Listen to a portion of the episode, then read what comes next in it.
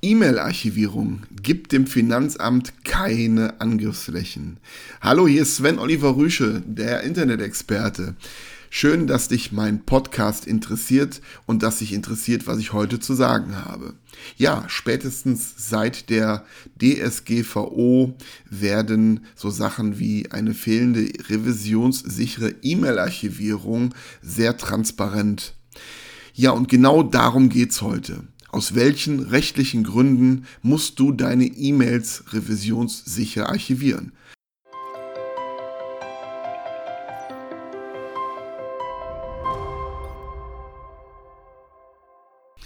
Ja, der April und Mai 2018 wird mir noch lange in Erinnerung bleiben.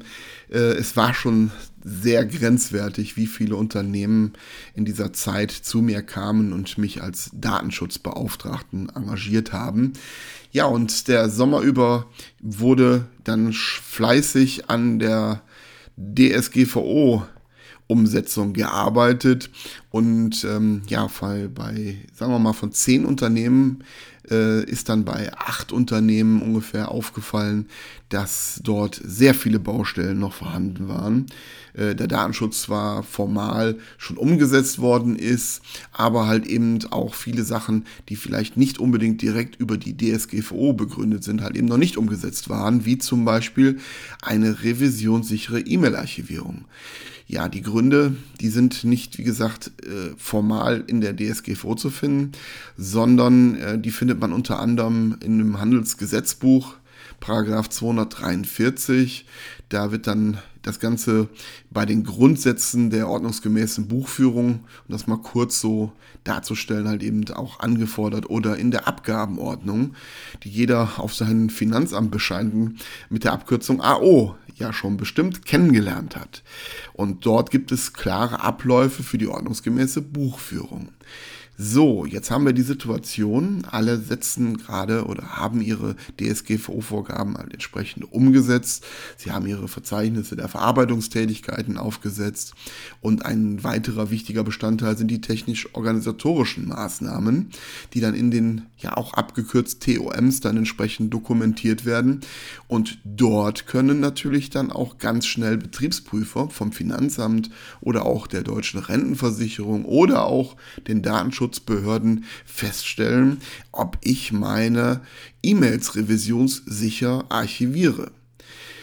Ja, ähm, in den Gesetzestexten, und da kommen wir glaube zurück, da wird immer davon ausgegangen, ähm, dass die äh, Buchung halt eben einerseits nicht ohne Beleg ausgeführt werden darf. Das kennt jeder Buchhalter. Und ähm, jetzt sagt mir natürlich der eine oder andere Unternehmer, ja, so viele E-Mails bekommen wir nicht, selbstverständlich speichern wir die ab, wo Rechnungen drin sind, aber darum geht's im Detail gar nicht, ähm, sondern es geht eigentlich darum, äh, dass die E-Mails mit Rechnungen und Gutschriften und ja sogenannten Handelsbriefen ähm, dann das Original sind, der elektronische Brief, die E-Mail und ein Ausdruck schon mal gar nicht ausreichend ist, sondern ein Ausru Ausdruck ist dann da einfach nur eine, eine Kopie. So, und ähm, jetzt haben wir folgende Situation. Jetzt könnte zum Beispiel bei einer Betriebsprüfung der Finanzamtbeamte, Finanzamtbeamte, könnte dann einfach sagen, ja, ja, Sie haben hier wichtige E-Mails gelöscht und äh, hier ist Geschäft am Finanzamt vorbeigelaufen. Ähm, ja, jetzt äh, setze ich Sie mal oder mache Ihnen eine Festsetzung über, ja, verhältnismäßig zum Umsatz, zum Steueraufkommen und so weiter. Und das kann bei Unternehmen mit, sagen wir mal, 200 Mitarbeitern schnell mal eine Million oder zwei Millionen sein.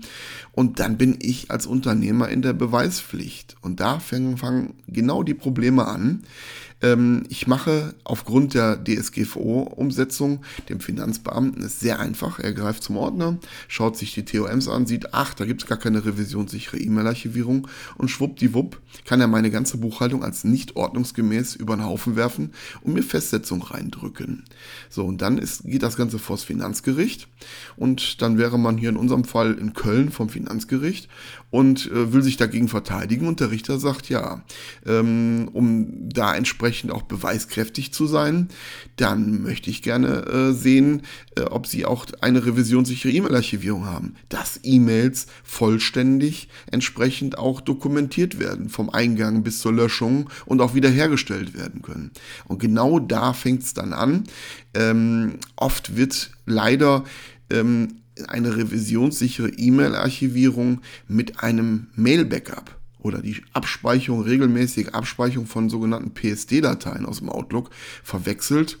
Ähm, ein Backup kann jederzeit neu erstellt werden. Es wird nirgendwo protokolliert, ob das Backup gestern erstellt worden ist oder ob es halt eben schon länger existiert. So, und ähm, hierfür gibt es entsprechende Softwarelösungen, die auch zertifiziert sind und ähm, genau da möchte ich halt eben heute meine Zuhörer ganz klar ähm, äh, für sensibilisieren und halt eben, dass es bei denen auf die Tagesordnung kommt. Weil als Unternehmer gibt es nichts äh, Schlimmeres als eine böse Überraschung bei einer Betriebsprüfung. Da stecken dann meistens die Existenzen und auch die Arbeitsplätze hinter. Ja, ähm, also wie gesagt, PSD-Archive gelten da also nicht. So, was leistet denn eine revisionssichere E-Mail-Archivierung? Ja, also im Kern erstellt diese Software, die dort zum Einsatz kommt, ein vollständiges Mailarchiv. Alle E-Mails werden mitgeschnitten. In der Praxis werden zwei Mailkonten geführt oder halt eben ein, aus einer Datenbank das Ganze halt eben generiert. Man hat einmal den Mail-Client und man hat die ähm, äh, Mail-Archivierungssoftware. Und ähm, da wird also wirklich unmittelbar vom Eintreffen der Mail das Ganze protokolliert. Das heißt, selbst wenn ein Benutzer sie äh, innerhalb von einer Sekunde löscht, kann man sehen, dass die Mail eingetroffen ist und dass der Benutzer sie dann gelöscht hat. Ähm, wie es sich natürlich gehört, kann diese Mail während der vorgegebenen Aufbewahrungspflichten, wie gesagt, das sind dann halt eben bei Handelsbriefen sechs Jahre oder für Buchhaltungsbelege zehn Jahre in der Regel. Das kennt man ja auch vom beleghaften, äh, von den beleghaften Buchhaltungen entsprechend. Also es ist bei elektronischen Belegen identisch. Ja, und ähm, dann gibt es äh, für den Finanzbeamten zum Beispiel einen Revisionszugang. Dann kann er sich in dieser Software, die das Ganze halt eben revisionssicher macht, einloggen, kann die E-Mails kann in den E-Mails recherchieren, er kann die E-Mails entsprechend ähm, halt eben äh, einsehen, er kann sie auch wieder herstellen. Ähm, auch das wird alles protokolliert, was der Beamte dort dann macht. Und ähm, ja, und genau das ist dann alles auch beweissicher. Das heißt, wenn ich mal vorm Finanzgericht lande, dann ähm, äh, ist das kein Problem und dann wird das auch das Gericht anerkennen als Beweissicherung, dass man sagen kann, Moment, ja, Sie können hier gerne gucken. Hier sind vielleicht beim Mail Klein von den Mitarbeitern fertig äh, erledigte E-Mails oder auch vielleicht normale belanglose E-Mails einfach gelöscht worden. Aber ansonsten können wir belegen, dass unser E-Mail-Verkehr revisionssicher archiviert wurde. So, das ist nicht nur für eine Betriebsprüfung sicher, sondern jetzt kommen wir zurück zum Datenschutz. Auch die DSGVO erfordert das im Detail.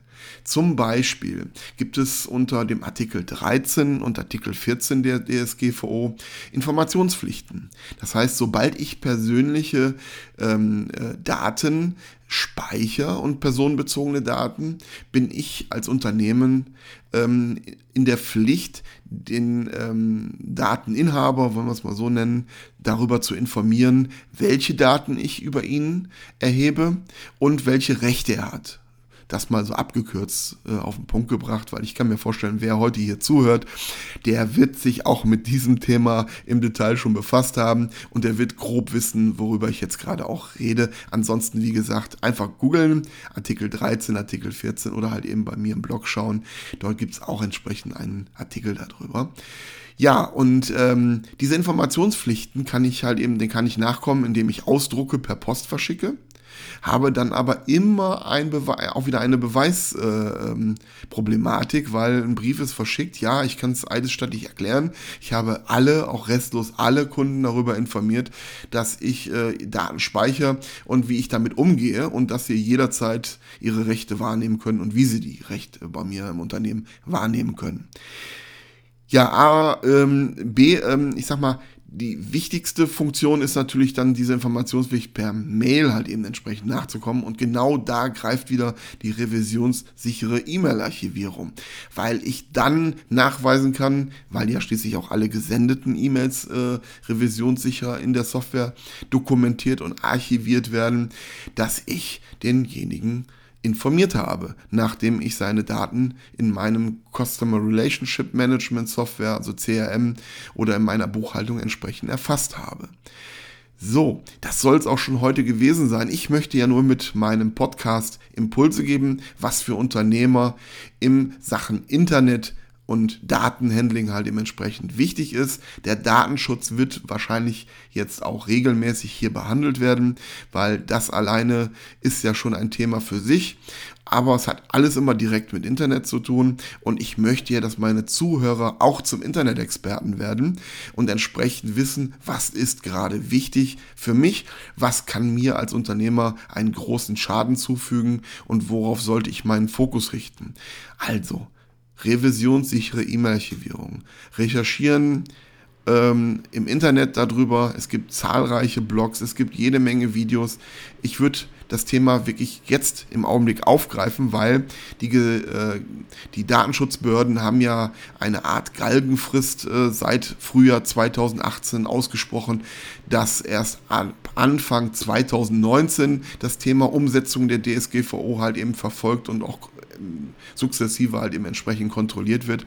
Also ist jetzt der richtige Zeitpunkt, sich auch über das Thema revisionssichere E-Mail-Archivierung zu informieren. So, wie gesagt, das war's schon.